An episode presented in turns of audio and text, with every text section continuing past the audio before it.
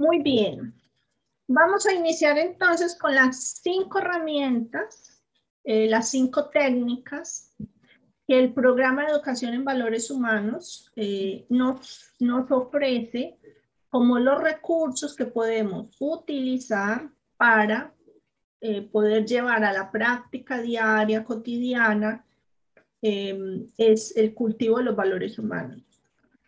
El programa Satya Sai de Educación en Valores Humanos está diseñado para ser aplicado, para ser implementado en escuelas, colegios y universidades.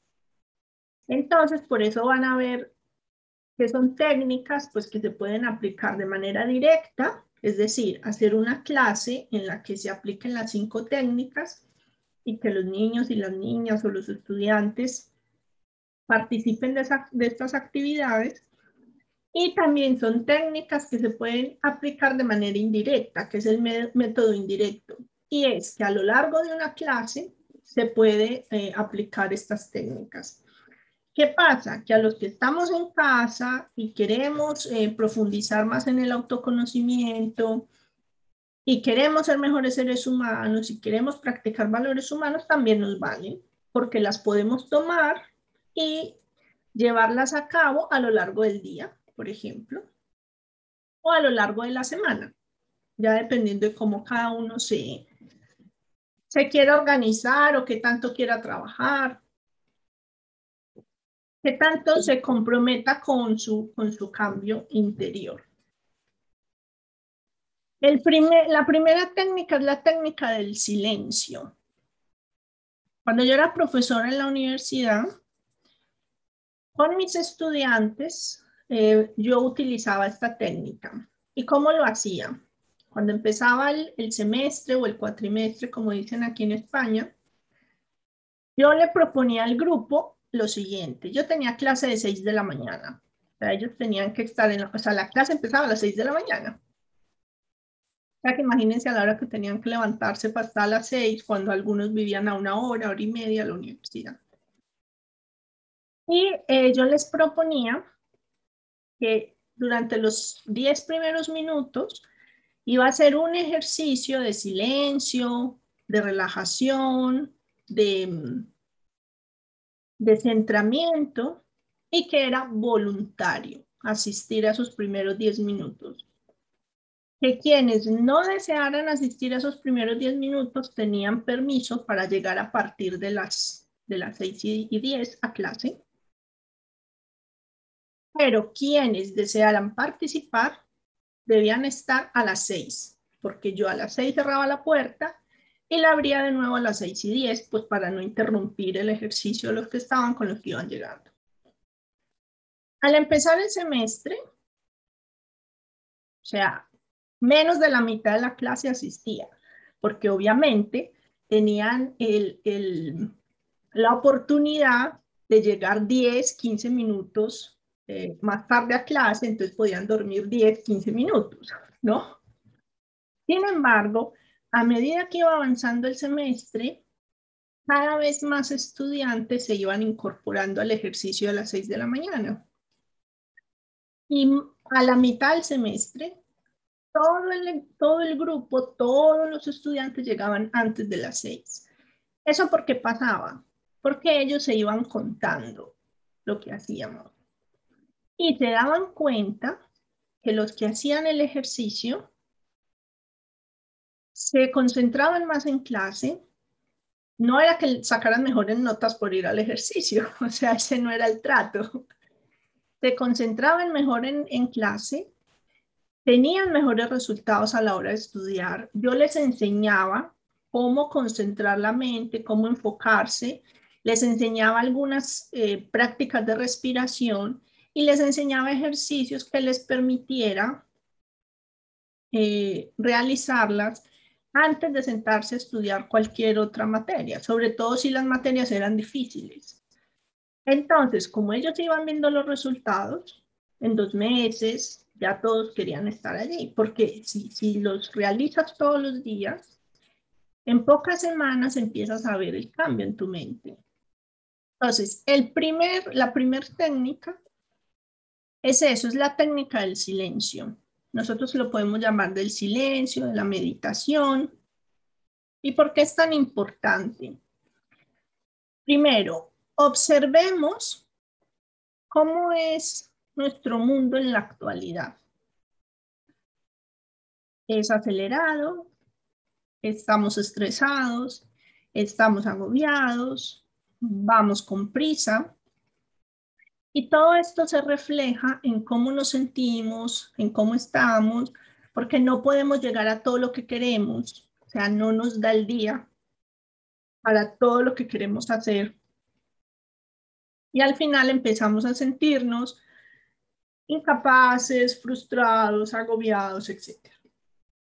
Cuando haces pausas de silencio, pausas de mm, bajar el ritmo, cualquier tipo de pausa hace que ese agobio, ese estrés, ese ritmo acelerado al que vas, también se reduzca. Aunque lo de afuera no cambie, el hecho de que tú cambies, tu estado interior cambie, tu estado mental cambia, entonces todo cambia, porque sigue siendo el mismo estrés que hay, solo que tú ya no estás en estrés.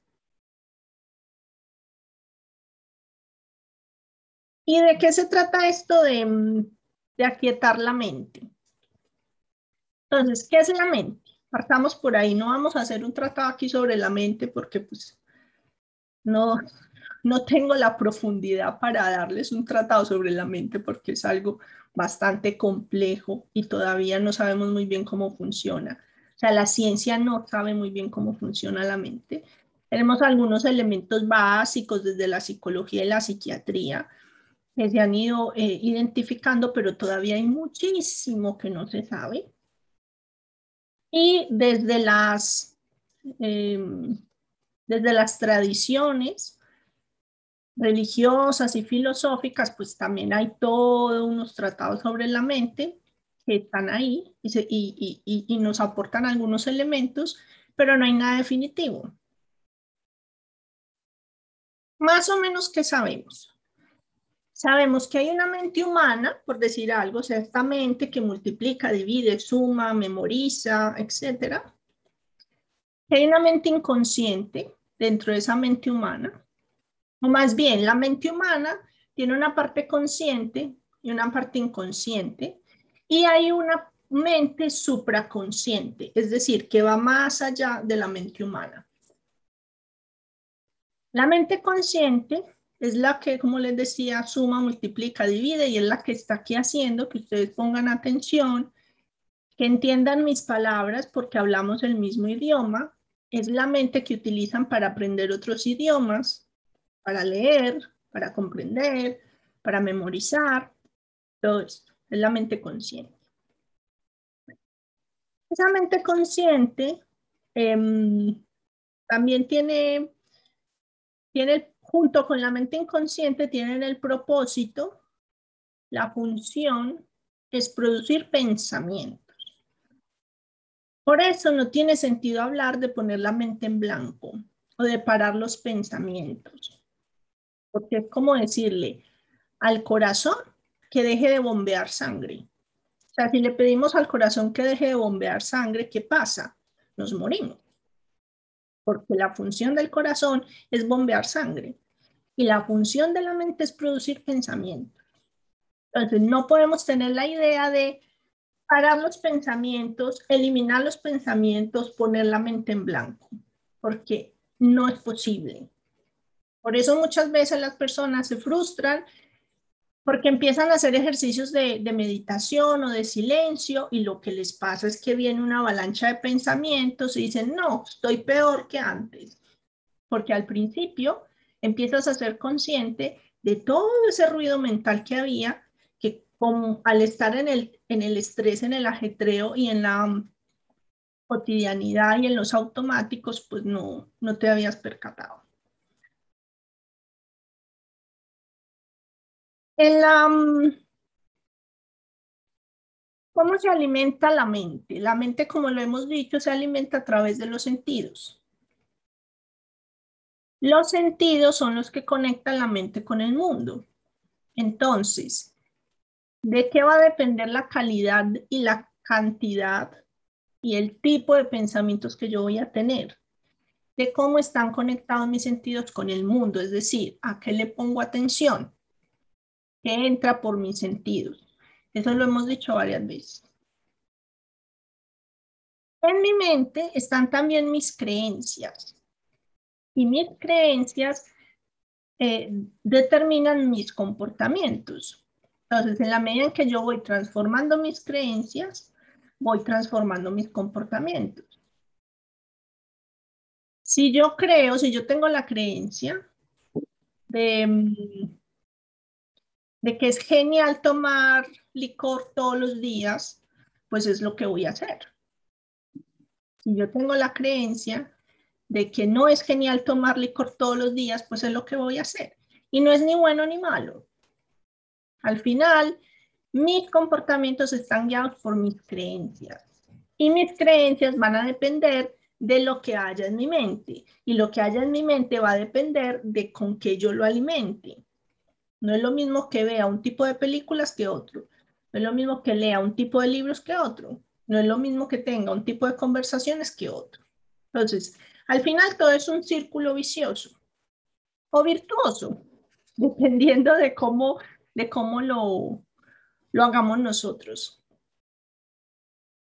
¿De qué, qué es lo que necesitamos hacer? Que esa mente inconsciente y esa mente consciente, o sea, que esas dos pequeñas mentes que nos conforman a nosotros, se comuniquen o escuchen a la mente supraconsciente o a la mente consciente. Em, sí, es supraconsciente porque no es la mente consciente que multiplica, suma y divide, sino que es como la conciencia superior. Y esa conciencia superior recibe muchos nombres. Hay quienes les dicen la naturaleza, hay quien le dice amor, hay quien le dice la divinidad, hay quien le dice Dios, hay quien le dice energía creadora, lo que sea. Pero cuando usábamos esa, ese, mm, la metáfora del carruaje, en el que el cochero debe ir muy atento a escuchar lo que dice el, el pasajero, que es esa mente supraconsciente, para poder guiar a los caballos, que son los sentidos, esa comunicación de la que hablábamos es esta misma comunicación, porque al final esa mente supraconsciente es la mente, de acuerdo a lo que nos dice el programa, a la que pertenecemos todos. Y todos somos iguales en esa mente. Es decir, todos hacemos parte de esa mente. Es como si esa mente supraconsciente fuese el océano y cada una de las mentes, pequeñas mentes, eh, que somos nosotros fuese una gota de ese océano. No significa que somos el océano, porque no somos el océano completo, sí tenemos todas las características de ese océano. Tenemos la misma cantidad de sal, tenemos agua, tenemos los mismos minerales, tenemos la misma forma, pero no somos el océano, somos una gota del océano. Vale. ¿Qué hace el silencio? El silencio lo que hace es que permite que esa mente inconsciente, que está llena de recuerdos, de creencias, de emociones, de lo que hicimos cuando teníamos tres años, todo, todo, todo lo que nos ha pasado desde el momento incluso de estar en el vientre de la mamá, está en la mente inconsciente. Por eso hay técnicas eh, psicoterapéuticas que funcionan también. por eso se pueden hacer ciertas regresiones a etapas muy tempranas. O sea, hay personas que en regresiones recuerdan, no sé, cuando tenían dos años, tres años, un año, meses.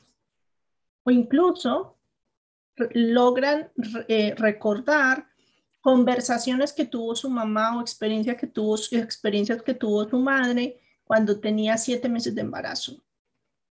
Y después va y le pregunta a su mamá y le dice, ¿y tú cómo sabes eso? Porque puede recordarlo. Porque no, no es que está aquí en el, en el cerebro, que está todavía inmaduro, etcétera, es que está en esa mente, que no es el cerebro. Bueno, eso es más complejo de, de explicar, pero ya incluso desde la ciencia se puede explicar cómo, y, mm, sobre todo desde la psicogenealogía, se explica cómo hay un inconsciente también familiar y un inconsciente colectivo. Eso, ese inconsciente colectivo es esa mente inconsciente que está ahí. Vale, entonces, ¿qué hace el silencio? El silencio, al calmar esa mente, al aquietar esa mente, esa mente que está todo el tiempo en los recuerdos, en los anhelos, en los miedos, en la incertidumbre, en el futuro, en el pasado, en lo que fue, en lo que no fue, al aquietarla, al calmarla, permite que se dé esa comunicación de esa pequeña mente, que es la mente humana, que tiene una parte consciente y una parte inconsciente, que se comunique con esa mente supraconsciente, que es mucho mayor.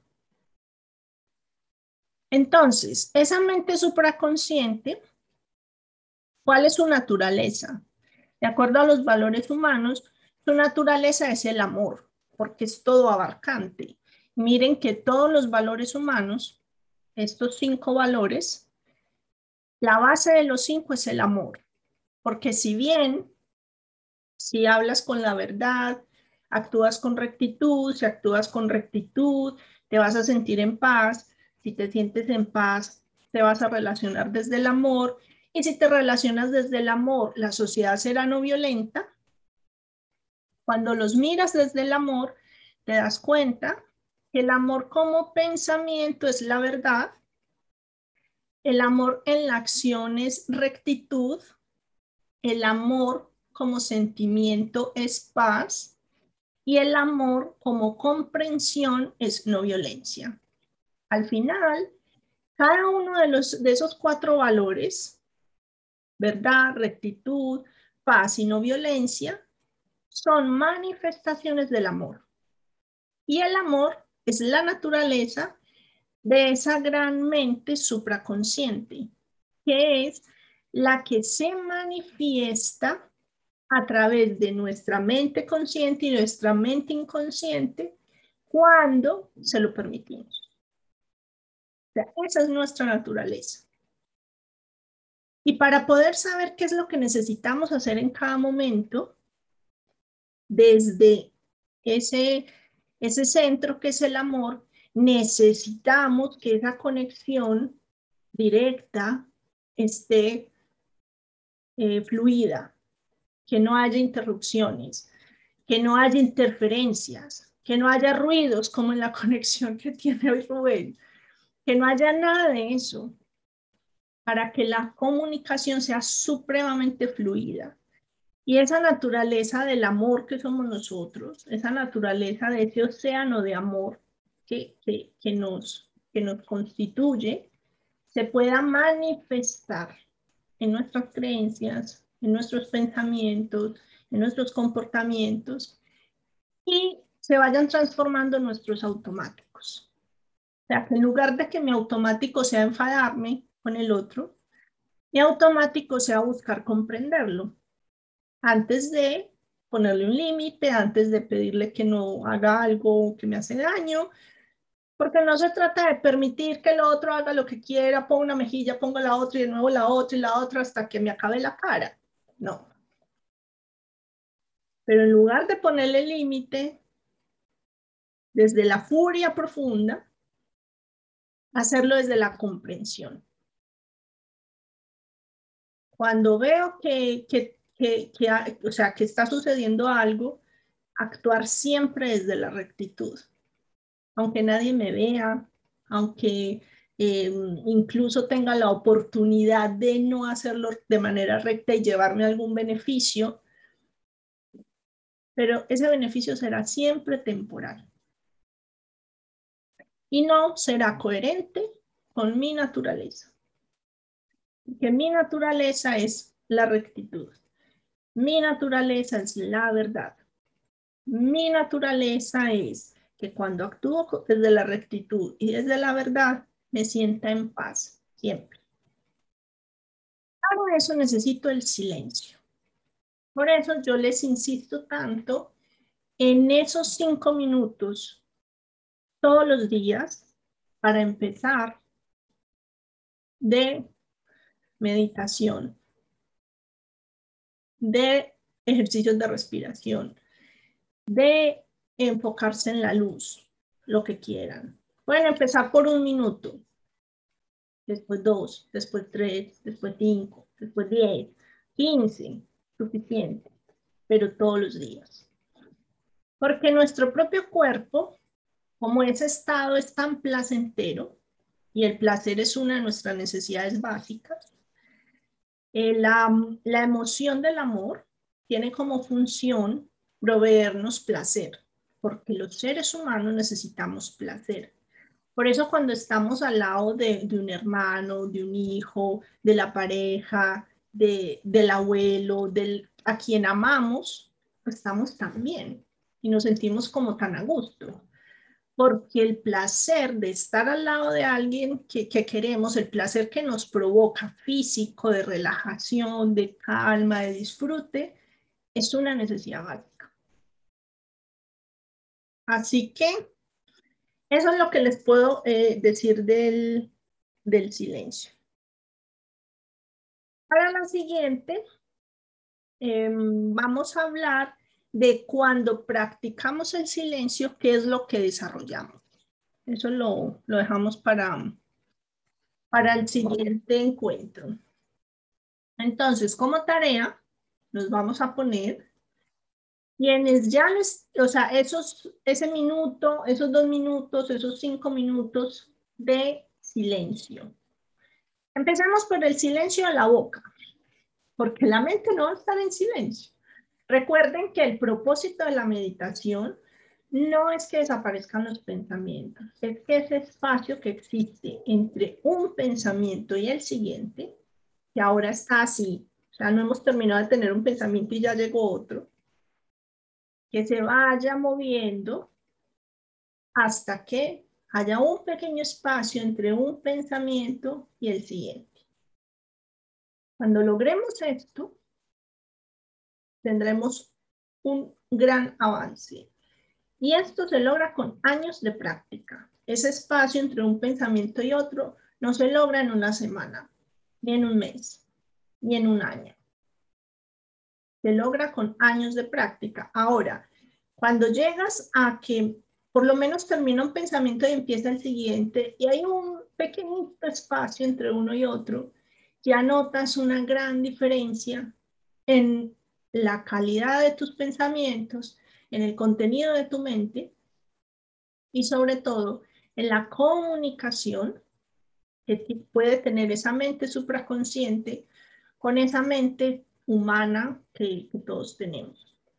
Recuerden que mente es un concepto y de repente no es tan fácil de agarrar porque no es algo que podemos ver. Si yo les hablo del cerebro, pues les es más fácil porque se pueden imaginar un cerebro y ven que está aquí dentro, entonces puede tener más, es más sencillo para, para nuestra propia mente comprenderlo. Hablarles de mente es algo abstracto, piénsenlo como un espacio, como si fuese un espacio o una capita que nos rodea todos enteros, porque la mente no está en la cabeza. La mente está en todo el cuerpo porque somos todo. O sea, cuando yo siento un tacto de algo en mi mano que me trae un recuerdo negativo, todo mi cuerpo reacciona a ese recuerdo. No, reacciona solo mi cerebro. Estamos todos comunicados. Pero bueno, eso es otro tema.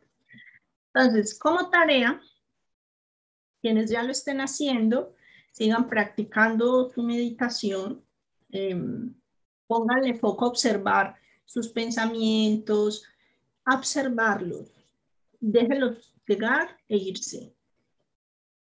Y quienes no lo estén haciendo, pónganse el propósito de empezar por un minuto al día. En el grupo, en el chat del grupo, tienen un video que les envié de una meditación en un minuto. Quien no la tenga me la pide y se la vuelvo a enviar.